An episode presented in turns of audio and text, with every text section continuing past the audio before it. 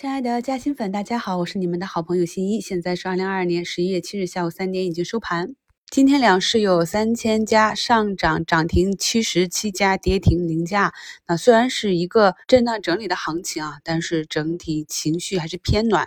这还是啊，在外资今天持续流出的情况下，我们的上证呢啊，一个空中的震荡整理，还创出了短期的新高。明天呢，三军就上来了，看一下踩均线之后是选择继续放量向上，还是震荡整理？早评就跟大家讲了，那科创板近期涨得比较多，可能呢会震荡整理。目前来看呢，啊，整理的趋势也是比较温和。今天呢，上涨板块排名居前的是互联网、彩票、足球概念、冰雪产业、体育产业、世界杯这些啊。那么在十一月二日呢，新一就给大家在嘉兴圈发过世界杯和历届 A 股的恩怨情仇了。一周展望里我们也讲过啊，可以看到呢，今天涨停的这些个股，中体产业、湖北广电、风尚文化这些啊，都是以前在体育类炒作的时候比较熟悉的身影。那朋友们如果想去参与这种短期的操作呢，注意两个要点啊，第一呢是跟随趋势。一定要带好出局指标。第二呢，就是我们呢还是要提前做好预判。十一月二十一日世界杯开幕啊，大约提前一周左右，可能呢市场上的资金就要开始抢先兑现了。千万不要等到世界杯期间啊，坐了过山车或者才去追啊。短期的热点题材呢，就以趋势为主，不要怕买飞。相信朋友们在周末都听到了有些。区啊，在开放之后啊，疫情严重了些啊。那么目前龙头康希诺呢，是再次创出了两百七十一点二五的这样一个短期新高。双城制药涨停，精华制药呢也是整理到末端。朋友们呢，如果去参与不同的板块。一定呢要对该板块整体有一个了解啊，而不要只单一的看一只个股。比如说呢，疫情药这里呢总共有十家上市公司，预计呢每日公布的疫情数字，再结合盘口，才能够提高你做短期热点题材的胜率。就像你做周期股啊，要去了解周期产品价格的波动一样。以前呢就有过啊周期大跌引发的次日啊周期股大跌。有些朋友呢还在那里傻傻的啊，不看新闻，不做复盘，不做盘前的一个消息整理啊，不知道板块要下跌了，结果呢没能逃出去啊。所以希望朋友们，如果是做短期的话呢，还是要多复盘，多跟踪。中长期呢就没有必要啊，太过敏感了。我们认真的研究好市场和企业的基本面，然后呢找准区域进行相应的操作即可。朋友们都知道，我们目前的经济呢还是比较困难的。由于疫情呀和各种复杂的国际关系啊，实体经济处于一个滞涨的阶段。但是我们要知道啊，首先是风控呢早晚会取消，就是什么时候取消？是明年上半年，还是明年下半年，还是后年？市场呢是不断的变化的这个预期。而目前呢，经济学家认为啊，我们的经济底呢大约在明年的二三季度。那么如果呢是等到靴子落地再入场，大概率啊这个市场都会提前一两个季度去抢跑，就像是个股啊涨到利好出来开始出货。大家回想一下啊，过去的投资行情是不是这样？当铺天盖地的利好袭来，股价反而不涨了或者巨震之后，就开始慢慢的下跌之路。伴随着不断的有利好发出啊，老乡别走的声音啊，你又舍不得去止损割肉。忘记了之前的原则，或者是说在买入之前就没有原则，一直呢扛到了深套，扛到了底部之后，个股和市场又开始拼命的处理空，结果呢就把我们吓出去了啊，交出了宝贵的底部筹码。所以呢，大的方向和大的节奏，大家一定要理解。我们投资股票呢是相信国运，当这些啊国产替代的核心产生了替代放量啊，那就是它的启动点。但是呢，当企业出现启动点的时候，通常啊，它的股价都会提前启动。我上周五是进行了减仓的，那么今天也只是一个滚动持仓，在五评里呢也给大家看了我的持仓操作的分时图啊，供大家参考。最近呢，很多上涨的板块，它究竟是反弹还是反转呢？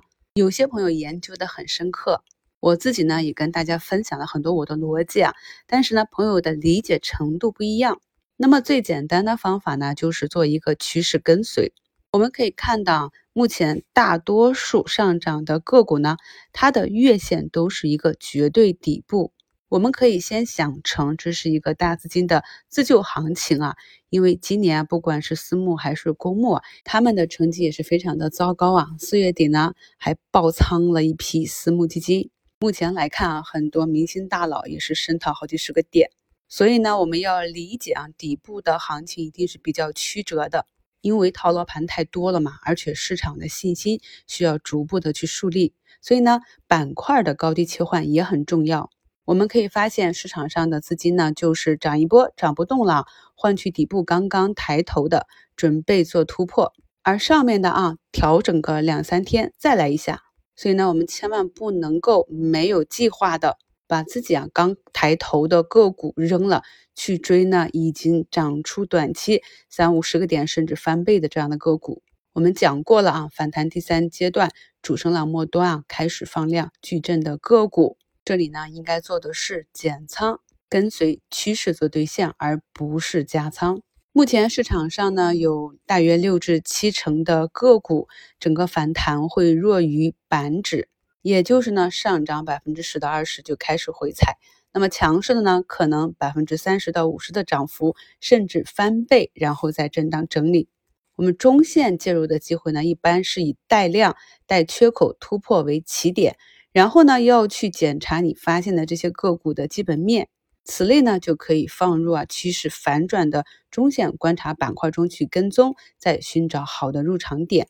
而对于前期没有介入、没有底仓、成本优势的朋友，这样涨起来的个股啊是不具备开新仓的资格的，或者说呢不具备抵御波动的资格。这样呢就一定要放低预期，快进快出。今天呢，玻尿酸华西解禁啊，那么整体来讲，除了早盘的下杀之外，全天三分之二的时间啊都趴在水上，收盘呢也是收了一个相对当日分时价格略高的位置。五号呢也给大家在嘉兴圈更新了 IGBT 啊，他们整体的业绩一个超预期的情况。我们要知道一家公司好不好？我们能不能买？我们介入之后能不能获利，是由多种因素决定的，并不能单一的以一家公司很好就作为我们买入的一个依据。首先呢，公司和行业要好；其次呢，价格要便宜啊，不是说它的股价低，而是说它已经跌到比较便宜的估值区域。然后呢，就是有资金调研，机构看好，升越来越高，而且呢，伴随着走势一点点走出来，这样不断叠加。各种各样的指标才能够不断提高我们的胜率啊！比如说 GPT 的小龙头新节能啊，在创出七十七点零六的低点之后啊，已经不知不觉的走出了六连阳。下午的时候，港股 C 叉 O 概念也是持续的拉升，像康龙化成、药明生物、兆衍新药这些啊，都是有一个比较好的表现。我们在十月的节目里啊，也跟大家讲过。医药这一块呢，虽然刚开始涨的是高弹性的叠加科创板的中小盘，但是呢，如果朋友们是看得懂啊，看好这些龙头企业未来的一个修复行情，还是要有点耐心啊。因为呢，如果一个板块要走出一个相对比较长周期的行情，还是需要大资金的引领，而能够容纳大资金的。或者说啊，大资金比较喜欢的稳一点的安全标的呢，还是板块行业的细分龙头。这一点呢，在上个月啊，十月二十九日医药产业链解读及行业分析的付费直播里，已经跟大家详细的去拆解过了。所以我们可以看到这几个大家伙啊，虽然角度不够犀利，但是呢，走势也是比较稳健的。像一些短期啊涨幅比较大的，比如说呢，像中微这样的图形，在专享问答里我也提前跟朋友们分享过、分析过这个图形走势了。那我们一直比较关注的啊，在十月十八日也做过案例的哈利波特这个军工啊，弹性小龙头呢，在上周啊三天没有创出新高的情况下，今天呢就暂时走出一个放量的断头杀。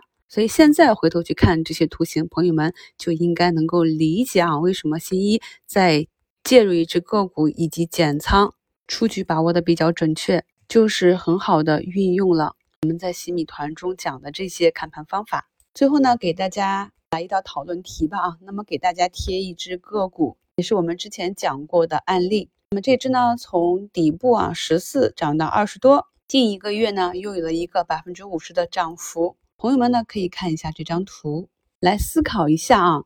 图一出现了几个出局指标？我们呢在西米的课程中讲过买点课程啊，讲过滚动持仓、滚动加仓和滚动减仓，也讲过卖点课程。所以呢，当我们的目标个股进入了机会区域啊，或者是风险区域的时候呢，我们提前做好准备。要知道，大资金它的行踪其实是可以跟踪的，养成这样的看图习惯，有了这样正确的 K 线分析能力啊。就能够帮助我们很好的避免大幅的回撤，避免坐过山车，更不可能会被骗去高位站岗了。今天呢还是比较幸运啊，感谢我的半仓医药帮我守住了净值。我们呢做中长期的投资，追求的是一个长期的确定性，不必太过在意几天的得失。最近啊，好几个朋友反映节目评论莫名就被系统删除了。其实呢，我评论发的多，遇到的更多。不少评论呢，我回复了之后啊，回头一看，哎，就找不到了。我理解啊，应该是所有的评论都会面临人工的审核，审核的时间呢，一般都在半个小时，甚至到一两个小时。所以呢，大家在留言的时候啊，避免太过直接的谈个股的名称或者买卖这样的动词以及其他敏感词。如果呢不是以上的情况，也可以咨询一下西马的在线客服，问一下啊，我们的评论去哪儿了？感谢收听，我是你们的好朋友新一。